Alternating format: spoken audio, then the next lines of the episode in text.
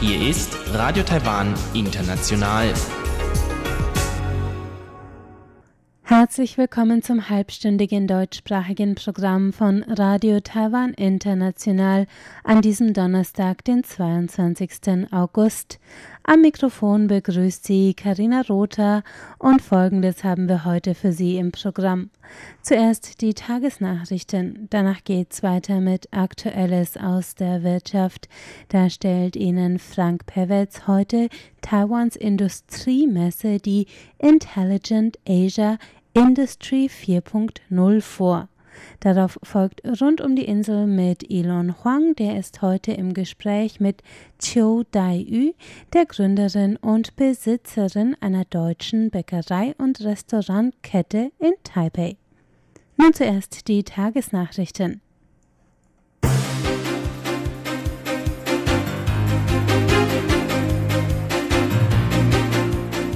Sie hören die Tagesnachrichten von Radio Taiwan International.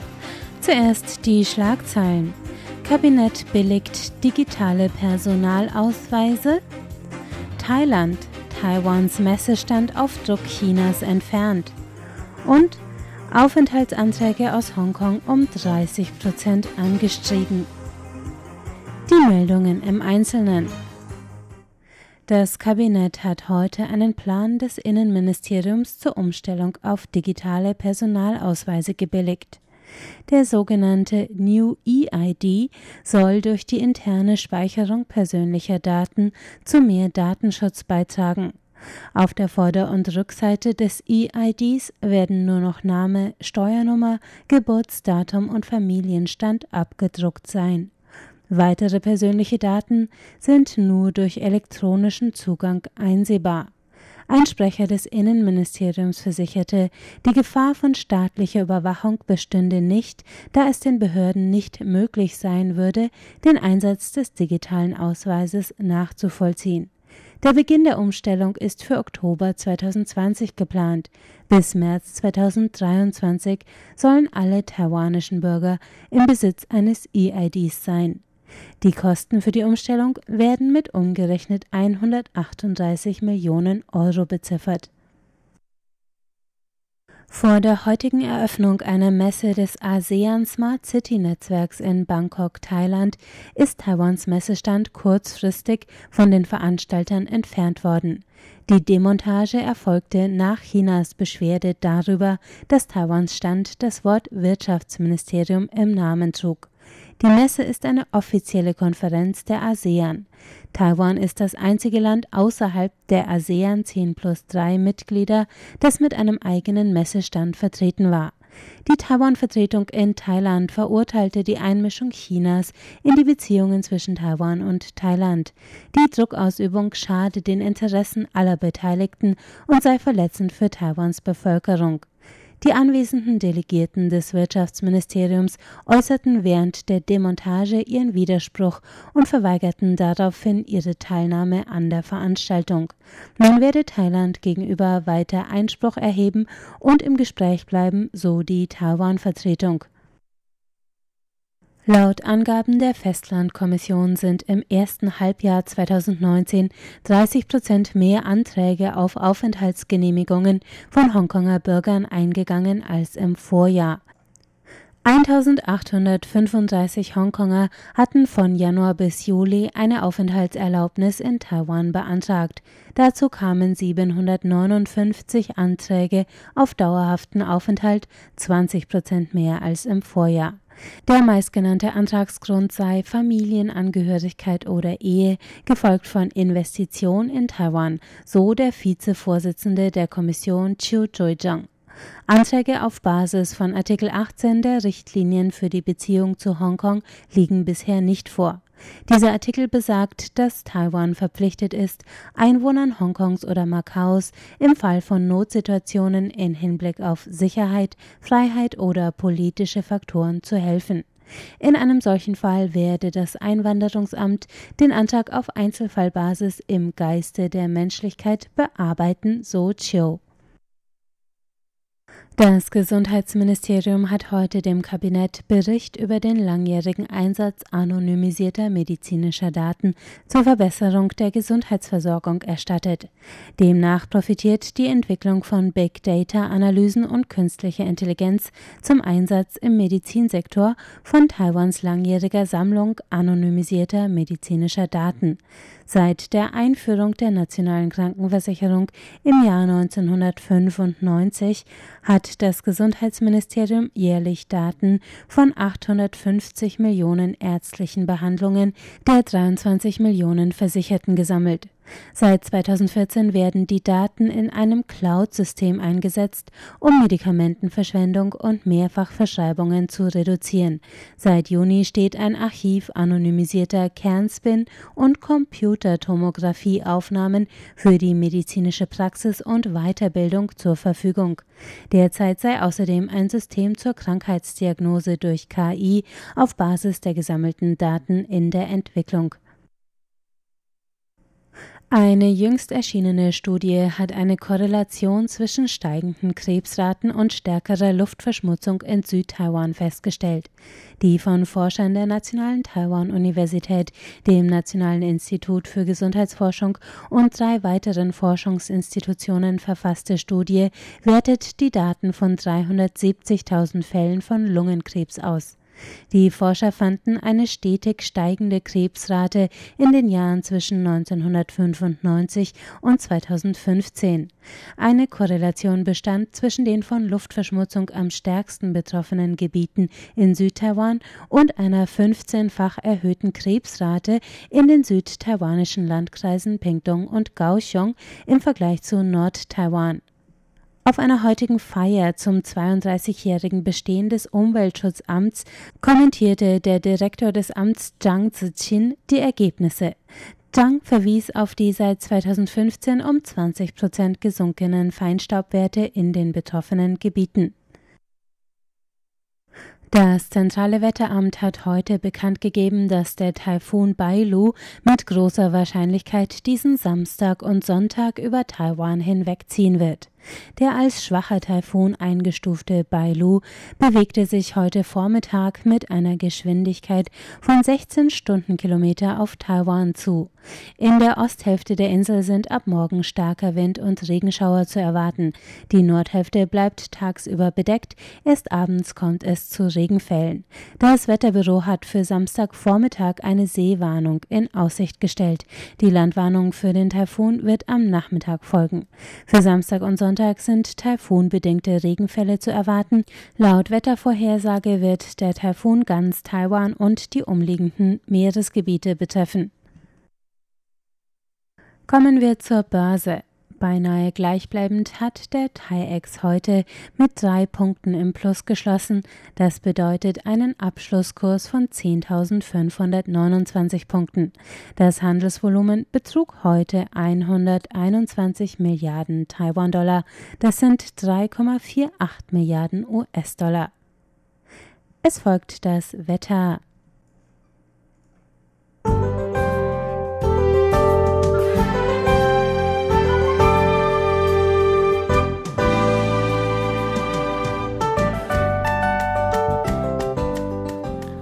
Heute noch bedeckt und trocken in weiten Teilen des Landes mit einzelnen Regenfällen in Zentral-Taiwan. Die Temperaturen lagen heute zwischen 25 und 34 Grad.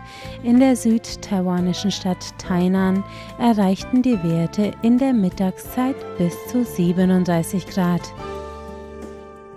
Am morgigen Freitag sind die Auswirkungen des Taifuns noch nicht ausdrücklich zu spüren. Leichter Regen an der nördlichen Ostküste und an der Südspitze Taiwans. Zum Abend hin sind Gewitter und Regenfälle im Norden und Osten des Landes zu erwarten.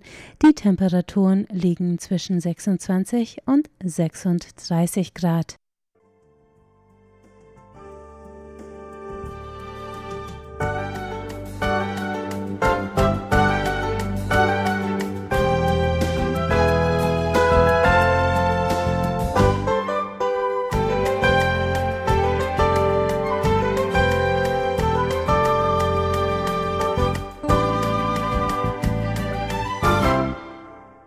Das waren die Tagesnachrichten. Es folgt Aktuelles aus der Wirtschaft mit Frank Pewetz.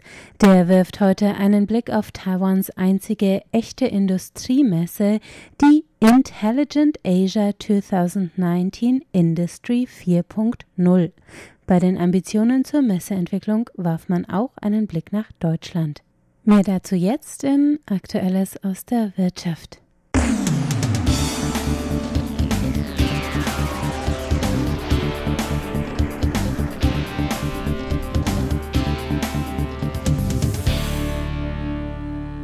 Herzlich willkommen bei Aktuellem aus der Wirtschaft. Es begrüßt Sie Frank Pewitz.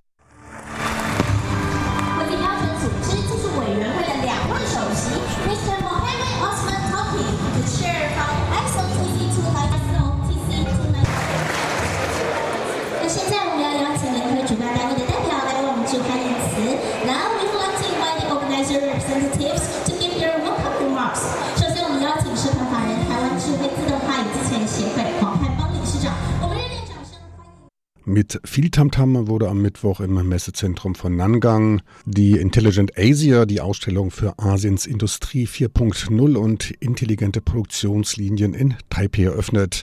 Die Messe ist die einzige echte Industriemesse in Taiwan. Die Messe deckt die Bereiche Automation, Logistik, Formengebung, 3D-Druck und Robotik ab, bei der in allen Bereichen die Digitalisierung und auch softwarebasierte Dienstleistungen des Internets der Dinge zum Einsatz kommen bzw. angestrebt werden. Mehr als 1100 Aussteller auf 4200 Messeständen belegten vollständig die beiden Messehallen. Die erst kürzlich fertiggestellte sechsgeschossige Halle 2 konnte damit einen erfolgreichen Einstand leisten.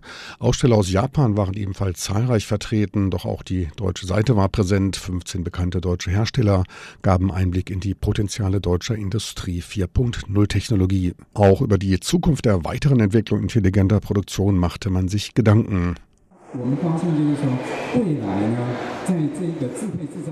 Doch wohin geht es in der Zukunft mit der intelligenten Produktion? Welche Trends bahnen sich dort an? Wir denken dabei an den Begriff HAICS. H-A-I-C-K und S. H steht dabei für den menschlichen Faktor, für Fachkräfte. Das A, I steht für intelligente Industrie und zwar geht es dabei um die künstliche Intelligenz, Artificial Intelligence. Das C wiederum steht für Hochgeschwindigkeitskommunikation, die in der Zukunft von höchster Bedeutung sein wird. Das KS steht wiederum für Schlüsselsensoren, die für die Verbindung der Geräte mit den Systemen äußerst wichtig sind. Stetiger Wandel ist eine der Konstanten der Moderne. Dies gilt nicht nur für die Industriewelt, sondern auch für die Messelandschaft, führte der Ehrenvorsitzende des Verbandes für intelligente Automation und Robotics, Jo Jung Tsai, aus. 我们筹备参与一个今年的 wir freuen uns auf der diesjährigen Messe für Industrie 4.0, intelligente Produktion und Automatisierung für die jährliche Unterstützung durch die Regierung. Im Jahr 2011 hat die deutsche Kanzlerin Merkel angesichts der Frage der deutschen Wettbewerbsfähigkeit in der Zukunft die Entwicklung Richtung Industrie 4.0 vorgeschlagen. Auch der damalige US-Präsident Obama hat zur Industrialisierung der USA darauf hingewiesen, dass in der Produktion der höchste Mehrwert geschaffen und dadurch auch hochwertige Dienstleistungen nachgefragt werden, wodurch wodurch die höchste Effizienz erzielt wird. Ich bin regelmäßig auf der Hannover Messe. Insgesamt bin ich dort schon seit 30 Jahren.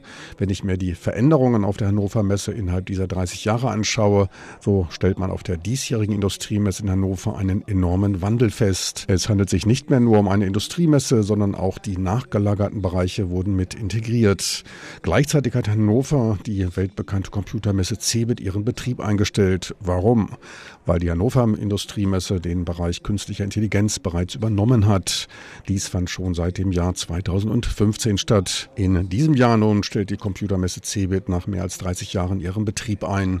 Alles dreht sich jetzt um künstliche Intelligenz, AI. Wer jetzt im Bereich Produktion und künstliche Intelligenz nachschaut, der findet dort auch Unternehmen wie Google und Microsoft. Doch warum? Es geht heute nicht mehr nur um intelligente Produktion, intelligente Automation und das Internet der Dinge. Es geht um intelligente Dienstleistungen. Auch auf dieser Messe sind diese Elemente vertreten. Wir hoffen daher mit dem Mitveranstalter Economic Daily News, diese Messe hier zu einer in Asien abgehaltenen Hannover Messe machen zu können, besser noch zu einer in Taiwan abgehaltenen Hannover Messe. Ich bin da zuversichtlich, denn vom Umfeld her hat Taiwan eine sehr starke Industrieproduktion, die sich gut mit der künstlichen Intelligenz und dem Internet der Dinge verbinden lässt. Ich glaube daher, dass wir diese Messe hier in Asien zur wichtigsten westdeutschen Messe machen können, zu einem etliche Interessenten anlockenden Messeschauplatz machen. Ich wünsche dabei allen Erfolg, Fortschritt und eine nach Ihren Wünschen verlaufende Entwicklung.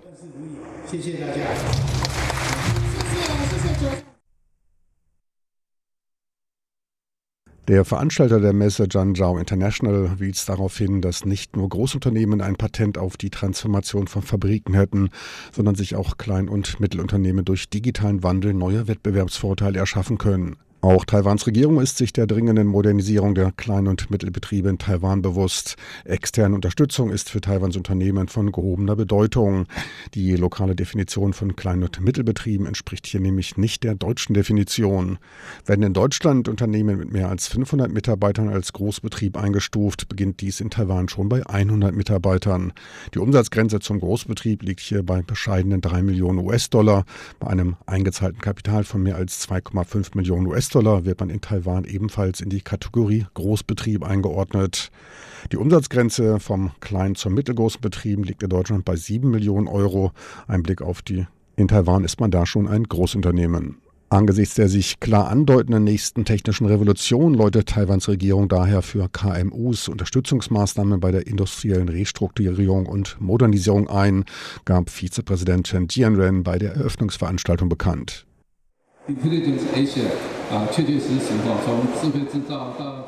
Die diesjährige Messe Intelligent Asia verbindet intelligente Produktion und intelligente Dienstleistungen in einer Messe.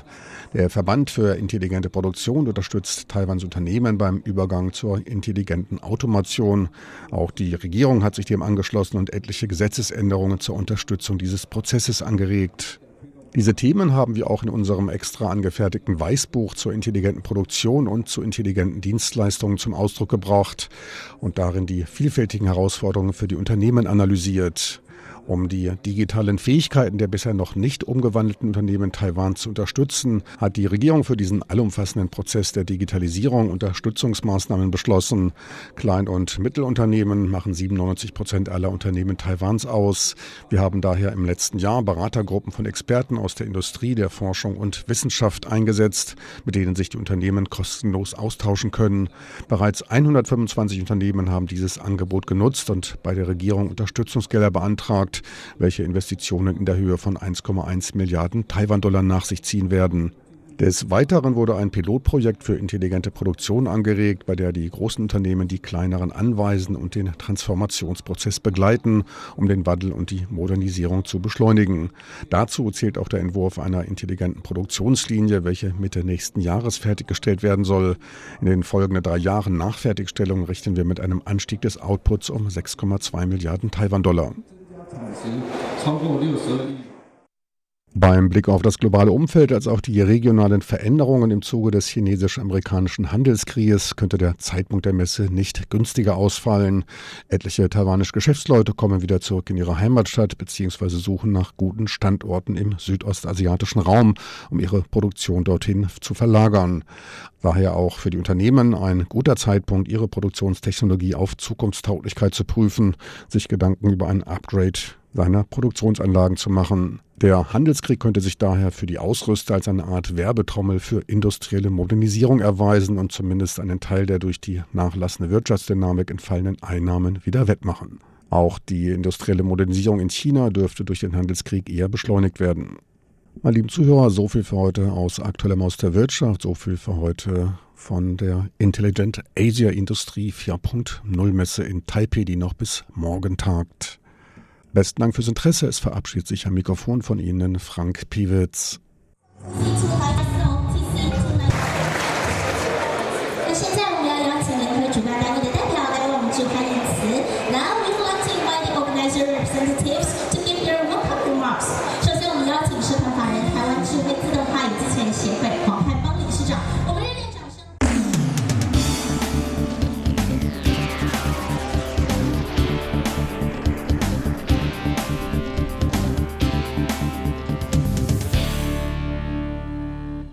Das war Aktuelles aus der Wirtschaft. Nach einem kleinen Zwischenspiel geht es gleich weiter mit Rund um die Insel.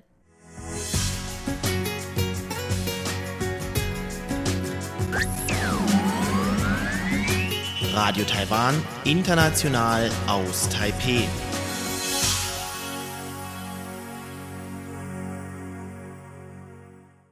Weiter geht's mit Rund um die Insel und Elon Huang, heute im Gespräch mit Qiu Dai-Yu. Sie ist die Besitzerin einer deutschen Restaurant- und Bäckereikette in Taipei. Fünf Jahre in Stuttgart haben bei meinem Sohn ihre Spuren hinterlassen. Zu seinen Lieblingsspeisen gehören Brezel und Spätzle. Und auch sonst isst er immer mal wieder gerne deutsches Brot zum Frühstück. Sachen also, die man in normalen taiwanischen Bäckereien oder Restaurants nicht bekommt. Doch es gibt Abhilfe. Eine davon ist die Restaurant- und Bäckereikette Oma Ursel. Wir hatten die Möglichkeit, die Gründerin Dai Yu in einem ihrer Geschäfte zu besuchen. Die Chefin von zwei deutschen Bäckereien und drei Restaurants erzählte zunächst, wie es vor über 20 Jahren eher bescheiden angefangen hat. So, eigentlich angefangen ist an 96. Ich weiß noch ganz genau, am 6. Januar. Ja. Also ich habe im Prinzip eigentlich nur von zwei Tisch angefangen. Ja. Eigentlich, eigentlich, ne, warum habe ich ne, ein Café oder Restaurant geöffnet? Eigentlich anfangs wegen meinem Mann. Mein Mann ist ein Deutscher aus Düsseldorf, in der Nähe von Düsseldorf. Das ist so ein Typ, der kann ohne deutsche Speise nicht weiterleben. Und Brot natürlich noch wichtiger für ihn. Deswegen kommt diese Idee, ne, dass wir ein Restaurant. Ja, eigentlich Anfang war über keine Restaurant. Wir haben vom Brot angefangen. Eigentlich Ende 95. Wir sind äh, September 94 zurückgekommen.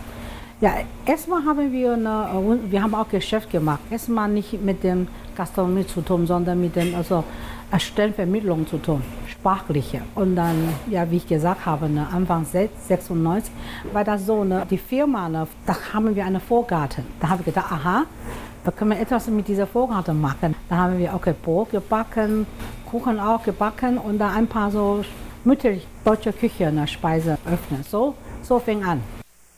Und wie Sie auf den Namen Ihres Geschäftes gekommen sind, dazu gibt es, glaube ich, auch eine nette Geschichte. Eigentlich am Anfang ne, hieß unsere Gastronomie Schwarzwaldcafé. Das war 96. Und dann 2003, da haben wir ne, geändert. Erstmal, eigentlich, warum ne, ist Oma Ose? Also meine Schwiegermutter heißt Oma Ose. Ohne sie habe ich dieses Geschäft nie geschafft. Sie hat uns so viel geholfen. Also erstmal, weil sie ne, ihr Sohn liebt. Dann wird sie sehr viele Sachen beibringen, damit ne, ihr Sohn in Taiwan nicht verhungert.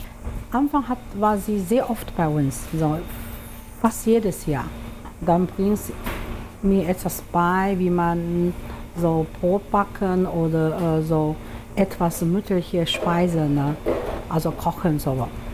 Und dann schickt mir unheimlich viele ne, deutsche Kochbücher.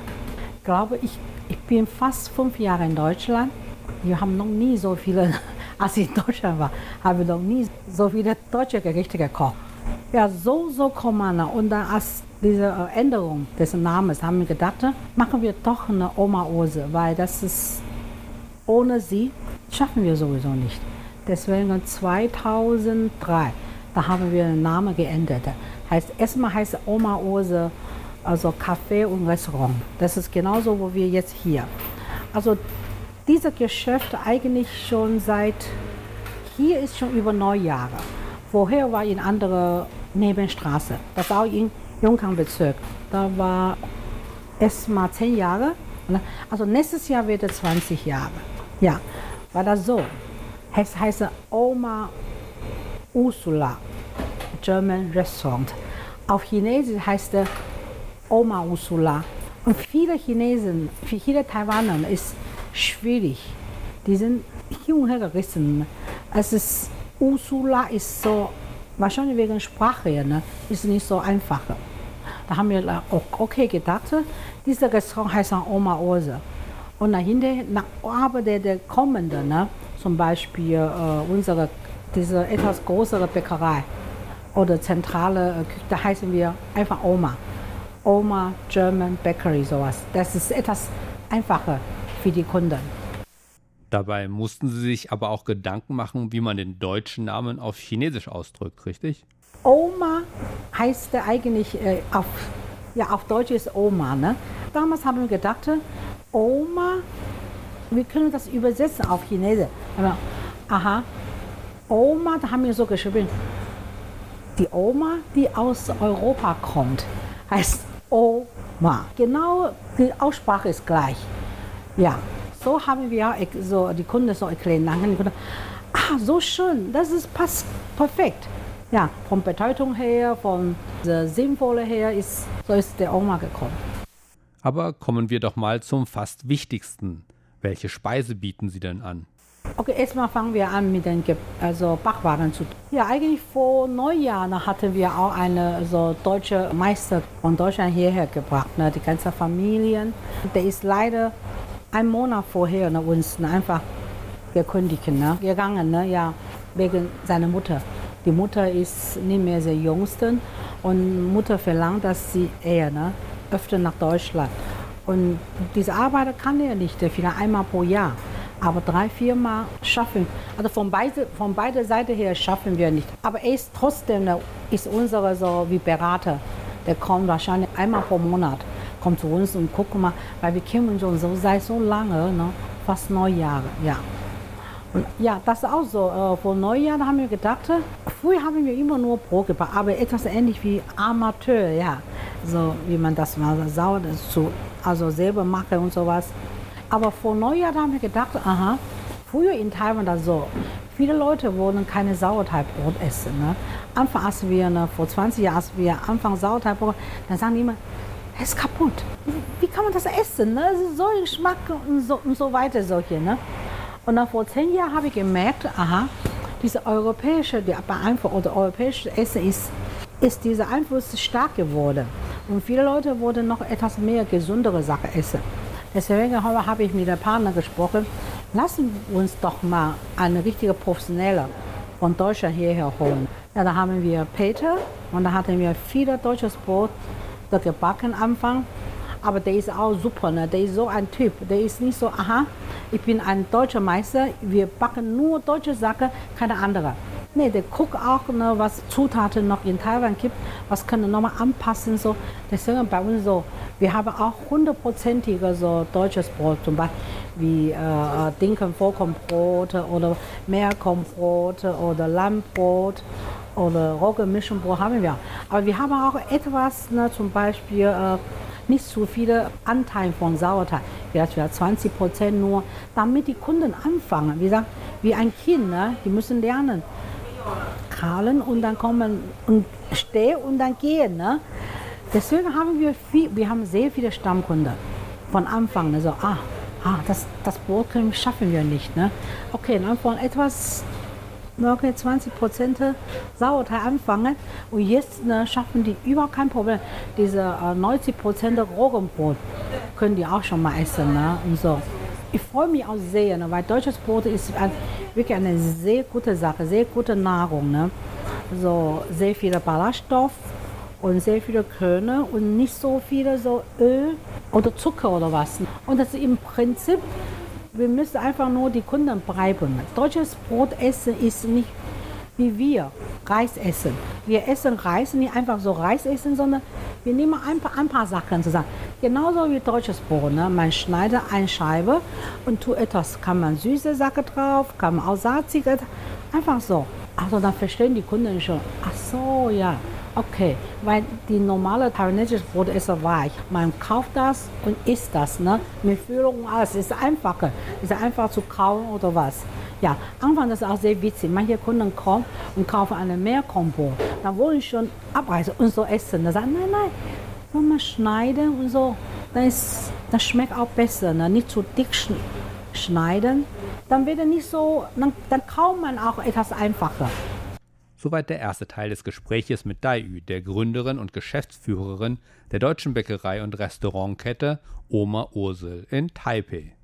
Im zweiten Teil in der kommenden Woche geht Dai Yu unter anderem darauf ein, wie sie an die Zutaten kommt und wie ihr Angebot bei den Kunden ankommt.